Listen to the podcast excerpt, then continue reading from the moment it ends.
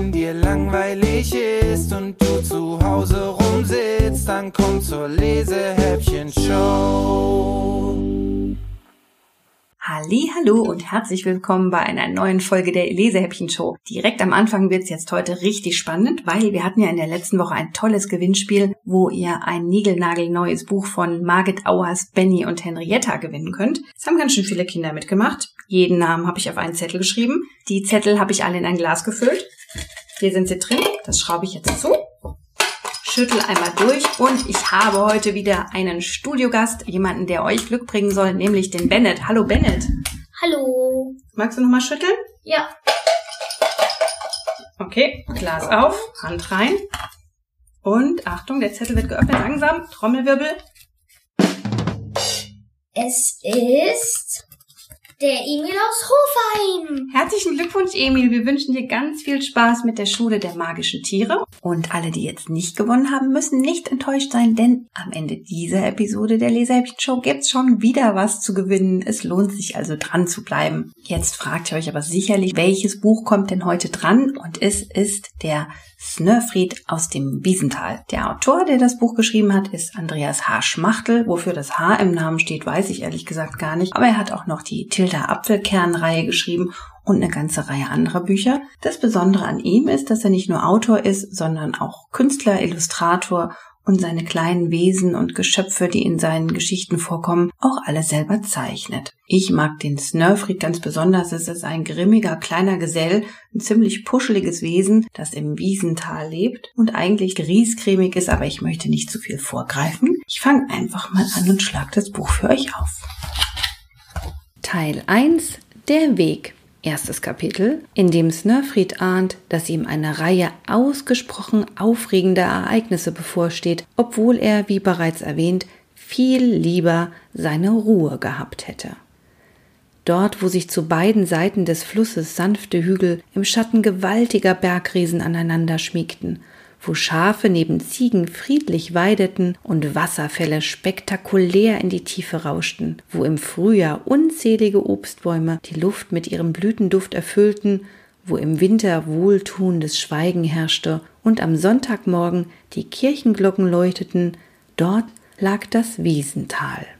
Das Tal gibt es natürlich immer noch, aber ihr müsst bedenken, dass die Tage, in denen sich unsere Geschichte zutrug, lange, ach sehr lange zurückliegen. Darum würdet ihr, wenn ihr dann mal ins Wiesental kämt, womöglich nicht so furchtbar viel von eben diesen alten Tagen wiederfinden. Damals jedenfalls lebten die Menschen in mehr oder weniger kleinen Dörfern, die sich entlang der Talsohle wie Perlen aufeinander reihten. Und gleich am Eingang des Wiesentals lebte auch Snörfried allerdings nicht zu nah bei den Menschen. Er hatte zwar nicht direkt etwas gegen sie, aber sie konnten bisweilen schon recht störend sein und überhaupt blieb Snörfried gern für sich. Das lag so in seiner Art. Übrigens hieß es sowohl der Snörfried als auch ein Snörfried, denn diese Wesen waren schon immer so unfassbar selten, dass kaum jemals ein Snörfried einem anderen begegnete. Und darum waren sie nicht nur allesamt Snörfriede, sie nannten sich der Einfachheit halber auch so. Unser Snörfried jedenfalls lebte in einer ausgesprochen kleinen Höhle unter einem ausgesprochen großen Stein. Ihr und ich, wir also, hätten darin vermutlich kaum mehr gesehen als ein Loch in der Erde. Aber es war eben ein bemerkenswert behagliches Loch und das ganz und gar einzige Zuhause, das Nörfried sich überhaupt vorstellen konnte. Im Sommer war es angenehm kühl, im Winter wohlig warm und es hatte, soweit Snörfried zurückdenken konnte, noch niemals hereingeregnet. Außerdem sprudelte, gurgelte und glitzerte ein kleiner Gebirgsbach direkt neben dem Eingang vorüber. Streng genommen war es nur ein Rinnsal, aber so hatte Snörfried stets frisches Wasser, um sich seinen Haferbrei zu kochen. Oh, das sollte ich übrigens nicht unerwähnt lassen. Snurfried liebte Haferflocken und aß deshalb kaum etwas anderes. Abgesehen von einer Handvoll Blaubeeren hier und da. Ja, wenn die richtig reif waren, mochte er sie auch. Aber er liebte Haferflocken. Das ist zwar für die Geschichte nicht so furchtbar wesentlich, aber es war nun einmal so. Snörfried fühlte sich also recht wohl in seiner Höhle. Hier hatte er seinen Ofen, das Tischchen mit einer Kerze drauf und den Weidenkorb, den er als Bett nutzte. Mehr Platz gab es nicht, und mehr Platz brauchte Snörfried auch nicht. Er war ja nicht besonders groß. Den meisten von uns hätte er gerade so bis zum Knie gereicht, wenn überhaupt. Aber auch damit war er mehr als zufrieden. Er beschwerte sich also nicht oft, was vermutlich daran lag, dass Nörfried generell nur selten mit anderen Leuten sprach, weswegen besagte Leute ihn wiederum für ein bisschen eigenbrötlerisch, ja sogar griesgrämig hielten. Das war natürlich Unfug. Snörfried war weder das eine noch das andere, sondern der Ansicht, man sollte nur dann etwas sagen, wenn er auch tatsächlich etwas zu sagen hatte. Snörfrieds Tage verliefen mehr oder weniger immer gleich. Auch das mochte er und wollte es nicht anders haben. Nach dem Aufstehen ging er hinaus, um ein bisschen Feuerholz zu sammeln. Das war nicht schwierig, denn allerorten lagen Zweige und trockene Äste herum. Dann heizte er den Ofen ordentlich ein, nahm sein Topf und holte Wasser. Jetzt versteht ihr sicher, wie praktisch das Bächlein vor der Haustür für Snörfried war. Er wusch sich bei dieser Gelegenheit nämlich auch gleich das Gesicht, sonst wäre er vermutlich gar nicht richtig wach geworden. Den Wassertopf setzte er auf den Ofen, gab eine Schaufel Haferflocken hinein und wartete unter gelegentlichem Rühren darauf, dass sie zu köstlich klebrigem Haferbrei zerkochten. Den aß er dann je nach Wetter entweder in oder vor seiner Höhle und plante niemals überstürzt oder unüberlegt, wie er den Rest des Tages verbringen wollte. Oh, Snörfried entfernte sich grundsätzlich nicht allzu weit von seiner Höhle und womöglich außer Haus, also woanders zu nächtigen, war für ihn ganz und gar unvorstellbar. Viel zu aufregend. Und Aufregung? Nein, davon konnte er nicht so viel gebrauchen. Er schlenderte allenfalls in die Wälder hinauf, um Kiefernzapfen zu sammeln, denn die dufteten so herrlich, wenn man sie in den Ofen tat. Oder er schlurfte zu einem der Bauernhöfe hinüber, um sich ein wenig Ziegenmilch schenken zu lassen. Ein Tröpfchen davon im Haferbrei bewirkte nämlich wahre Wunder. Am Sonntag lauschte Snörfried unten im Tal gern der wundervollen Musik, die leise durch die wuchtige Kirchentür drang. Wenn er danach tatsächlich einen Bekannten traf und es sich überhaupt nicht vermeiden ließ, dann hielt Snörfried sogar ein kleines Schwätzchen. Pünktlich mit dem Dunkelwerden aber schlüpfte er in seinen Korb, und es konnte recht früh dunkel werden, dort oben im Wiesental. Und so oder ganz ähnlich verliefen Snörfrieds Tage eigentlich immer. Eigentlich. Und das bedeutet, ihr könnt es euch sicher schon denken, dass eines speziellen Tages alles ganz anders kam. Es war übrigens ein Donnerstag und das Aufstehen noch so wie immer. Snörfried ging hinaus zum Holzsammeln, häufte sich ein paar Äste auf den Arm und entdeckte über diesen Stapel hinweg ein gehörig dickes Holzscheit. Uralt und knochentrocken. Das würde brennen wie Zunder. Bei diesem sprichwörtlichen Zunder, ihr werdet es sicher wissen, handelt es sich übrigens um eine spezielle Art Baumpilz, den Zunderschwamm, der einmal trocken und entzündet brennt wie nun Zunder eben. Aber zurück zur Geschichte. Umständlich hob Snörfried das Holzscheit auf und konnte gerade noch erkennen, wie eine winzige Gestalt darunter hervor und schleunigst unter einen Blaubeerbusch flitzte. Zunächst nahm Snörfried an, dass es sich um einen Wichtel handelte. Die waren in dieser Gegend nämlich nicht ganz selten und konnten immer wieder den größten Unsinn anstellen. Doch als das Wesen zögerlich wieder hervorkam, erkannte Snörfried, dass es sich um ein Feenmännlein handelte. Und die traf man im Wiesental nicht sehr häufig. Vielen Dank, dass du mich gerettet hast, sagte das Feenmännlein mit einer merkwürdig singenden und schwingenden Stimme. Tatsächlich war es nämlich irgendwie mit dem Bein unter das Holzscheit geraten und hinge womöglich noch immer dort fest, wenn Snörfried nicht gewesen wäre. Tausendmal, tausend Dank, sagte das Feenmännlein noch einmal. Hm, antwortete Snörfried, womit er sicher sagen wollte, ach, schon in Ordnung, ich hätte das Holzding ja sowieso aufgesammelt. Hier hätte die ganze Sache enden können, wenn Snörfried einfach nach Hause gegangen wäre und seinen Haferbrei gekocht hätte. Und wenn dieses Feenmännlein fröhlich und befreit dorthin entschwunden wäre, woher es auch immer gekommen sein mochte. Oh, das tat es auch. Wie ein Irrlicht war es im Unterholz entschwunden, doch bevor es entschwand, rief es Snörfried noch zu Du bist ein wahrer Held. Du bist genau der Richtige. Du bist genau der Richtige.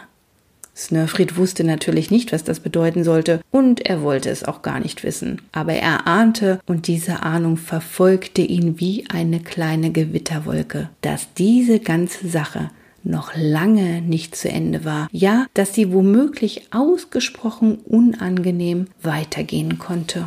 Zweites Kapitel, in welchem zunächst einmal scheinbar nichts Außergewöhnliches passiert, aber dann gleich mehrere ganz und gar außergewöhnliche Merkwürdigkeiten aufeinander folgen, übrigens im Kerzenschein. Wir müssen jetzt einen kleinen Sprung machen, denn in den Tagen nach Snörfrieds sonderbarer Begegnung mit den Feenmännlein geschah nichts wirklich Ungewöhnliches. Schön merkwürdigerweise fand Snörfried an sämtlichen Morgen seit dem letzten Donnerstag ungewöhnlich viel und auch besonders gutes Feuerholz in direkter Nähe seiner Höhle aber das hätte auch ein glücklicher Zufall gewesen sein können. Außerdem stand ein Schüsselchen feinster Sahne vor seiner Tür, und feinste Sahne machte sich im Haferbrei eindeutig noch viel besser als Ziegenmilch. Darum hieß sie ja feinste Sahne. Snörfried konnte sich beim besten Willen nicht vorstellen, woher die gekommen sein oder wer sie dorthin gestellt haben mochte. Aber bei einem Schüsselchen feinster Sahne fragt man eben nicht lange herum, sondern freut sich darüber tat Snörfried auch. Ein ganz kleines bisschen merkwürdig schien ihm allerdings, dass, egal wohin er in den folgenden Tagen auch ging, stets und ständig irgendetwas um ihn herum, vor oder hinter ihm herhuschte, im Gebüsch verschwand oder weit über ihm durch die Äste der Kiefern wisperte, wie ein Windhauch. Nun, es war sicher auch einer. Das nahm Snöfried jedenfalls an, und es beunruhigte ihn darum nicht weiter.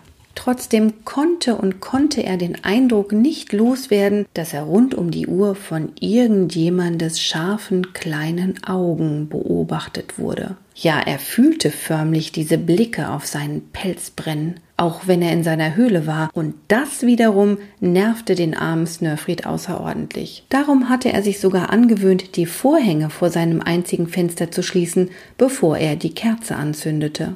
Oder doch wenigstens bevor er zum Schlafen in seinen Korb schlüpfte. Es war immerhin kein wirklich beruhigender Gedanke, sich wohlig grummelnd in seine Kissen zu kuscheln und dabei durchs Fenster angestarrt zu werden. Nein, das wollte Snöfried nicht gefallen. Aber jetzt machen wir, wie angekündigt, den kleinen Sprung. Nämlich zu dem Tag, an dem tatsächlich etwas ganz und gar Ungewöhnliches geschah und sogar dem aufmerksamsten Zuhörer klar sein muss, dass die Geschichte endlich weitergeht.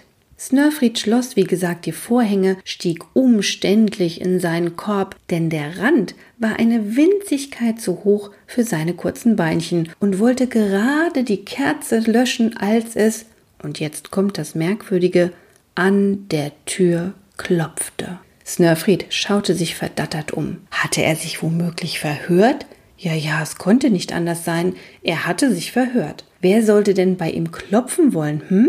Noch um diese Zeit. Es war schließlich schon dunkel. Wieder hiefte er das rechte Beinchen über den Korbrand, als es erneut klopfte.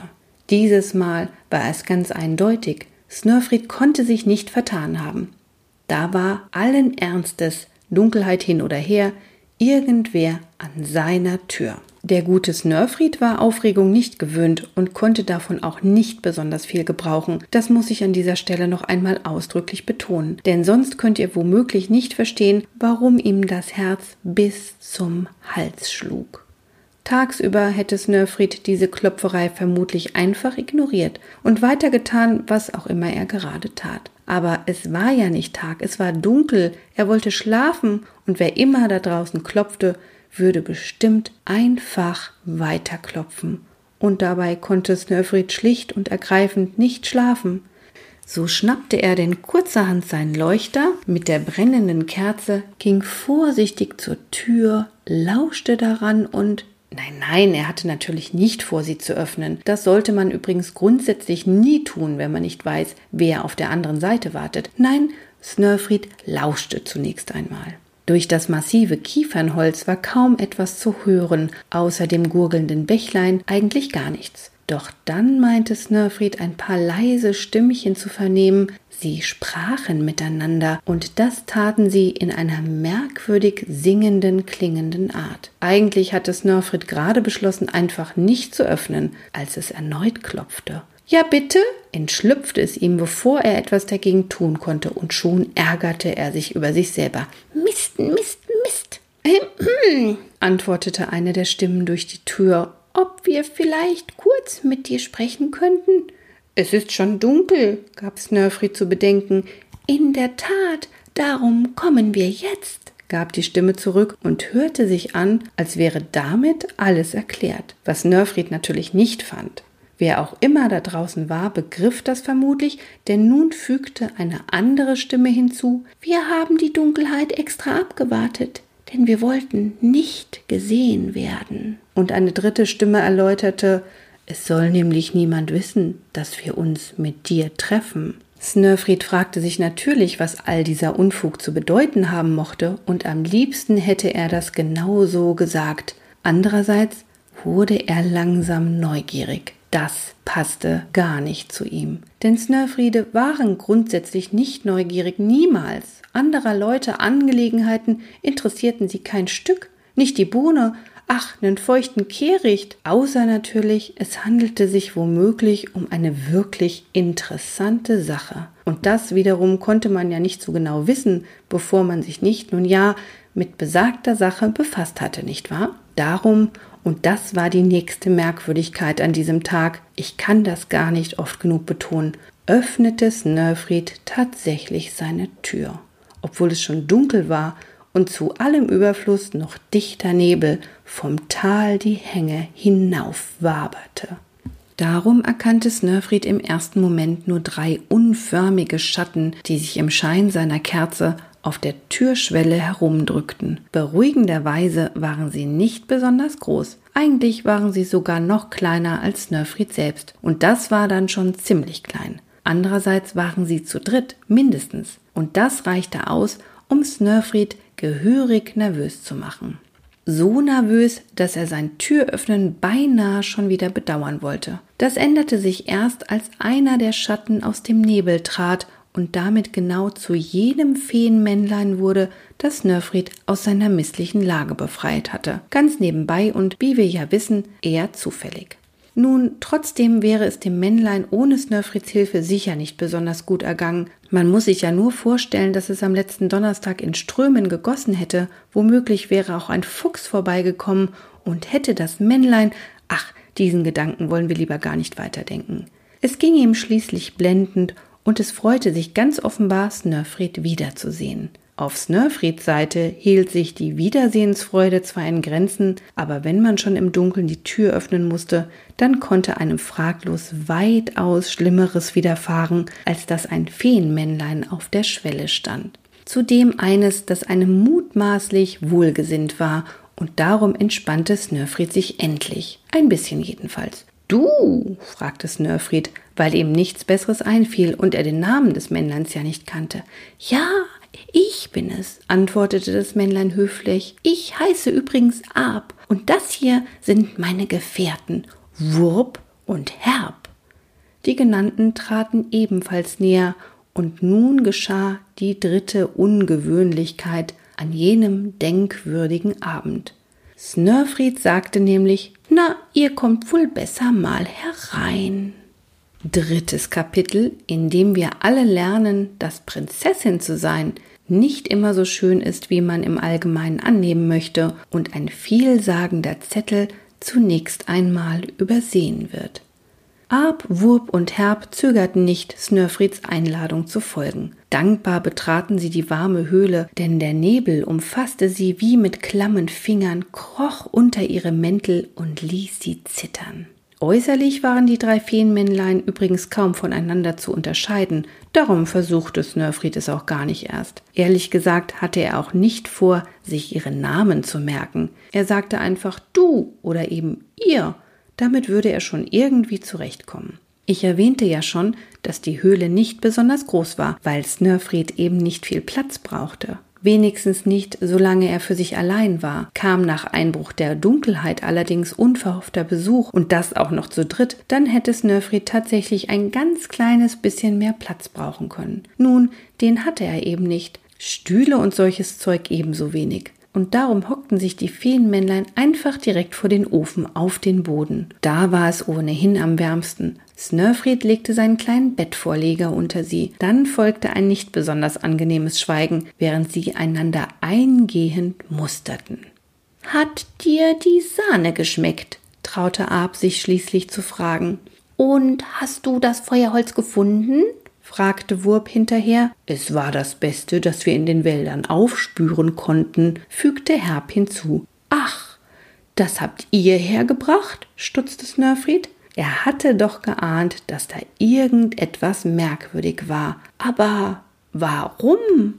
Als Dankeschön, erklärte Ab und deutete auf sein ehemals eingeklemmtes Bein. Hm, machte Snörfried, womit er vermutlich sagen wollte, dass das keine große Sache gewesen war und womit er gleichzeitig fragen wollte, was die drei Männlein denn nun zur besten Schlafenszeit zu ihm führte. Merkwürdigerweise schienen die Männlein seine Frage gar nicht verstanden zu haben, denn sie steckten die Köpfe zusammen und tuschelten, womöglich über ihn, ja, ja, das ist er tatsächlich, flüsterte Ab gerade. Snörfried nahm jedenfalls an, dass es sich um Ab handelte. Himmel, diese Burschen waren wirklich so gut wie nicht auseinanderzuhalten. Snörfried schnappte dann noch verschiedene geflüsterte Worte auf. Held war eines davon. Schließlich flüsterte Herb, dann ist er wohl der geborene Abenteurer. Wer? hakte Snörfried nach. Keiner antwortete. Ohne Zweifel, beschloss Wurp gerade. Er ist genau der Richtige. Da klingelte es Nörfried in den Ohren. Das hatte Ab doch bei ihrer ersten Begegnung schon gerufen. Hm? hakte Snörfried energisch nach, womit er selbstverständlich fragen wollte, der Richtige wofür? Und jetzt endlich begann Ab zu erzählen, und weil Ab recht langatmig und enorm ausschweifend erzählte, fasse ich die ganze Sache mal zusammen. Er berichtete also, dass das Feenvolk weit im Norden in den dichten Wäldern wohnte. Nur wenige, eigentlich so gut wie keine Talbewohner, gingen freiwillig dorthin.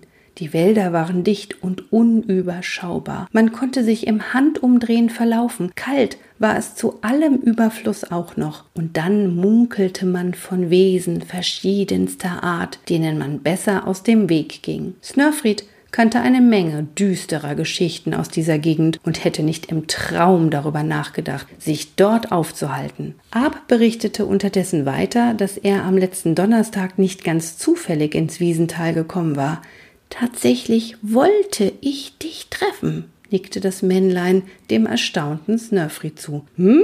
machte Snurfried, womit er natürlich fragen wollte, und was wolltest du von mir? Arp erzählte dann, dass die Feen einen König hatten, Olaf den Dritten, und der wäre sogar ein besonders guter König, denn er liebte sein Land, seine Untertanen und vor allem seine wunderschöne Tochter Prinzessin Gunilla mit Namen, aber eben diese Prinzessin wäre nun verschwunden, spurlos, als hätte der Erdboden sie verschluckt. Und? fragte Snörfried. Na, sie muss wieder her, riefen die Männlein wie aus einem Mund, und zwar schleunigst. Hm? fragte Snörfried weiter, womit er vermutlich fragen wollte, was das denn nun mit ihm zu tun hätte. Na, Du sollst die Prinzessin wiederfinden, erläuterte Ab. Darum war ich in der letzten Woche schon bei dir, und da habe ich sofort erkannt, dass du der Richtige für diese Aufgabe bist. Hm, sagte Snörfried, was hätte er auch sonst sagen sollen? Er hatte natürlich erklären können, dass er für derlei Aufregung ganz und gar nicht der Richtige sei, sondern sogar der absolut falsche. Diese Prinzessinnenfinderei klang nämlich verdächtig nach, nun ja, nach sich die Nächte um die Ohren hauen, kreuz und quer durch die Landschaft stapfen und alles in allem nach Abenteuer. Also kein noch so kleines bisschen nach ihm. Das sagte Snörfried auch den Feenmännlein, so ungefähr jedenfalls, denn tatsächlich sagte er nur Nun, hm. Aber sie konnten sich doch wohl denken, was er meinte. Du musst uns helfen, verkündete Ab. Du bist schließlich ein Held, fügte Wurp entschlossen hinzu. Der geborene Abenteurer, behauptete Herb, als gäbe es daran nicht den geringsten Zweifel. Er stand sogar auf, weil das noch wichtiger aussah. Unfug, antwortete Snörfried, dem das alles entschieden zu bunt wurde. Ich bin nur ein Snörfried. Nur ein Snörfried, staunten die Männlein. Sie blickten einander verdutzt an, als könnten sie schlicht nicht glauben, was sie da gehört hatten. Das wiederum konnte Snörfried nicht verstehen. Immerhin war er ja ein Snörfried, aber das, ihr ahnt es sicher, verwunderte die Männlein auch nicht. Dieses nur begriffen sie nicht. Willst du damit sagen? staunte Herb. Weißt du denn gar nicht das? stammelte Wurp. Er, erklärte Ab seinen Begleitern, er weiß gar nicht, was ein Snörfried ist. Darum weiß er auch nicht, stellte Wurp fest, was ein Snörfried kann beendete Herb den Satz. Es würde natürlich weit mehr als eine Nacht brauchen, um dieses Thema eingehend und ausgiebig zu besprechen. Die Feenmännlein wussten das, ihr könnt es euch sicher vorstellen, und der bedauernswerte Snurfried ahnte wenigstens, dass etwas Merkwürdiges im Gange war.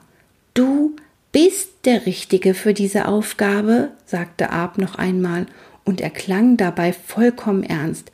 Wir können dich nicht zwingen und womöglich dürfen wir nicht einmal von dir verlangen, uns zu helfen, denn die ganze Sache könnte gefährlich werden. Oh, und wie gefährlich, wisperten die beiden anderen Männlein. Arp nickte bedeutsam und wandte sich wieder an Snörfried. Wirst du jedenfalls darüber nachdenken? Hm, nickte Snörfried zu seinem eigenen Erstaunen. Die Männlein erhoben sich und gingen schweigend hinaus. Snöfried aber fing augenblicklich mit dem Nachdenken an. Ja, er konnte gar nichts anderes mehr tun, als denken und sich fragen, was die drei gemeint haben mochten, und über all dem Denken übersah Snöfried, wie gesagt, zunächst einmal den vielsagenden Zettel, den Ab auf das Tischchen gelegt hatte. So, damit habe ich das Buch erstmal wieder geschlossen.